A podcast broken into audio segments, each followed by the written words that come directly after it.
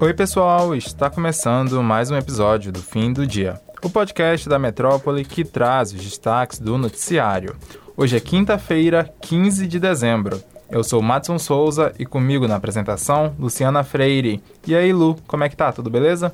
Oi, Mads, tudo beleza? Olá para todos que estão nos ouvindo.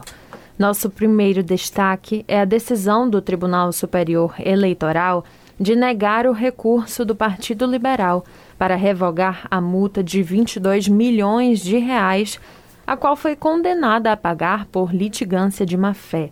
O partido do presidente Jair Bolsonaro acusou, depois das eleições, um suposto mau funcionamento das urnas antigas, com potencial para macular o segundo turno das eleições presidenciais de 2022.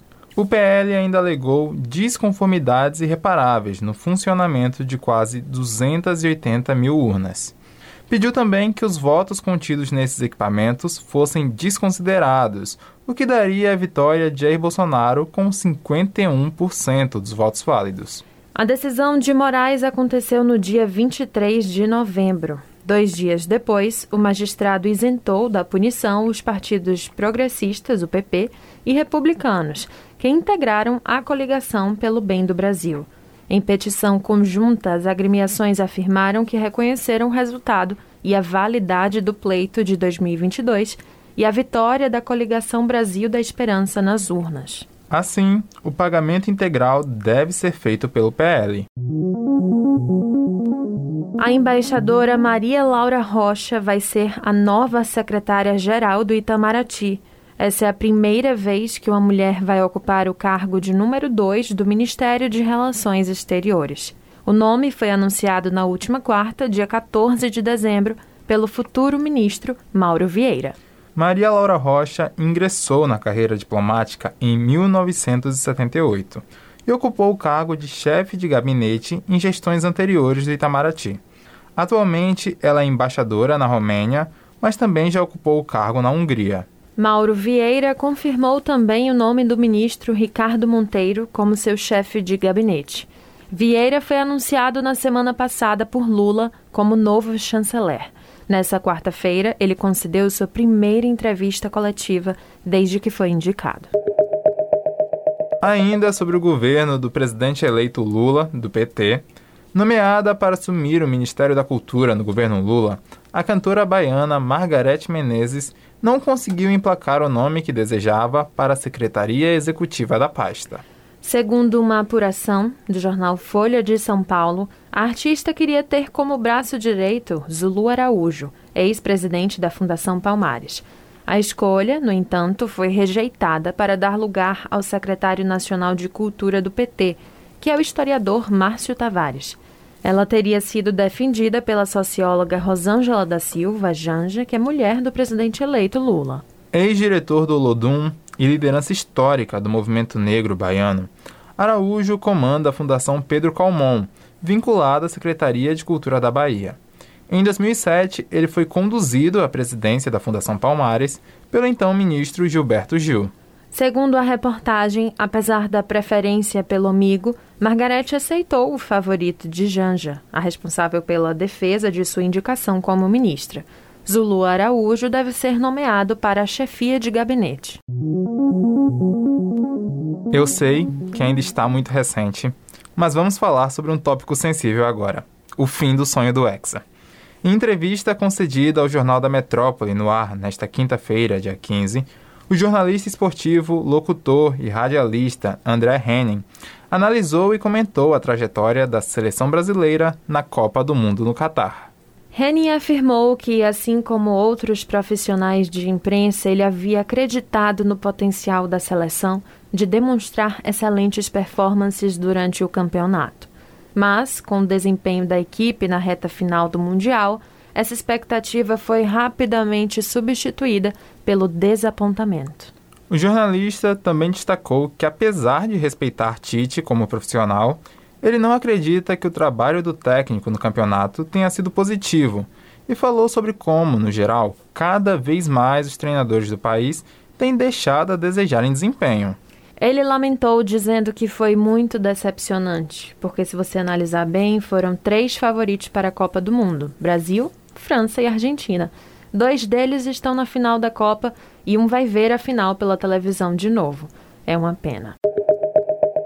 Moradores de povoados e comunidades carentes de Camaçari, na região metropolitana de Salvador, receberam panetones mofados nas cestas de Natal cedidas pela Prefeitura nesta semana.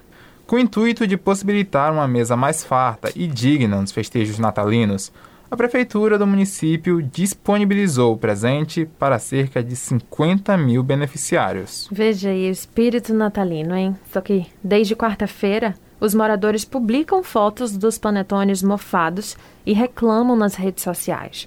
Um ouvinte da Rádio Metrópole, que preferiu não se identificar por medo de represálias, afirmou que seus vizinhos ficaram surpresos ao abrir as embalagens. Abre aspas. Eu fui lá no armário pegar o meu, porque eu não tinha aberto ainda, mas como ficou rolando esses boatos de panetone e a vizinha jogou dela fora, peguei o meu e abri. Está aqui guardado para quem quiser ver, fecha aspas, foi o que contou outra moradora de uns povoados que também preferiu não se identificar. Na foto enviada pela moradora é possível ver as frutas cristalizadas e o pão do alimento cobertos por manchas verdes e esbranquiçadas, claramente mofado. Outro morador reclama também de um panetone que veio sem nenhuma fruta cristalizada, em vídeo publicado no perfil Minha Camaçari no Instagram. O perfil ainda recebeu diversas fotos de panetones mofados. Nos comentários, a população se divide em apoiar as reclamações ou agradecer o gesto da prefeitura. A Prefeitura de Camaçari afirmou na tarde desta quinta-feira, dia 15, que vai reaver todas as unidades de panetones com irregularidades recebidos pela população carente da cidade. Segundo a nota da Prefeitura, a Secretaria do Desenvolvimento Social e Cidadania esclarece que a empresa responsável pelo fornecimento dos panetones que compõem as cestas de Natal foi notificada após a detecção de avarias em algumas unidades do produto. A pasta reforça ainda que está adotando as medidas administrativas para reaver todas as unidades que apresentam irregularidades. Ainda segundo a gestão, não haverá danos ao erário público nem para os beneficiários, uma vez que a empresa vai ter que fazer a reposição dos produtos avariados sem qualquer custo adicional, conforme previsto em contrato. A cesta é voltada para beneficiários dos programas Auxílio Brasil, para mulheres vítimas de violência acompanhadas pelo Centro de Referência de Atendimento à Mulher e também para famílias acompanhadas pelo CRAS, que é o Centro de Referência da Assistência Social, e pelo CREAS, que é o Centro de Referência Especializado da Assistência Social. Também foram contemplados a população em situação de rua, acompanhada pelo Centro Pop, idosos atendidos pelo Centro de Convivência da Pessoa Idosa e mães de crianças ou adolescentes matriculados na Casa da Criança e do Adolescente que não possuam Auxílio Brasil. E é isso, pessoal. O episódio de hoje fica por aqui, mas se você quiser ter acesso a essas e outras notícias, basta entrar no metro1.com.br. Acompanhe a gente também pelas redes sociais. Arroba grupo.metrópole no Instagram e TikTok e arroba metrópole no Twitter. Também não deixe de ativar o sininho de notificações no Spotify para receber um alerta a cada nova edição do fim do dia. Valeu, Med, tchau pessoal e até amanhã. Valeu, Lu, valeu pessoal e até a próxima.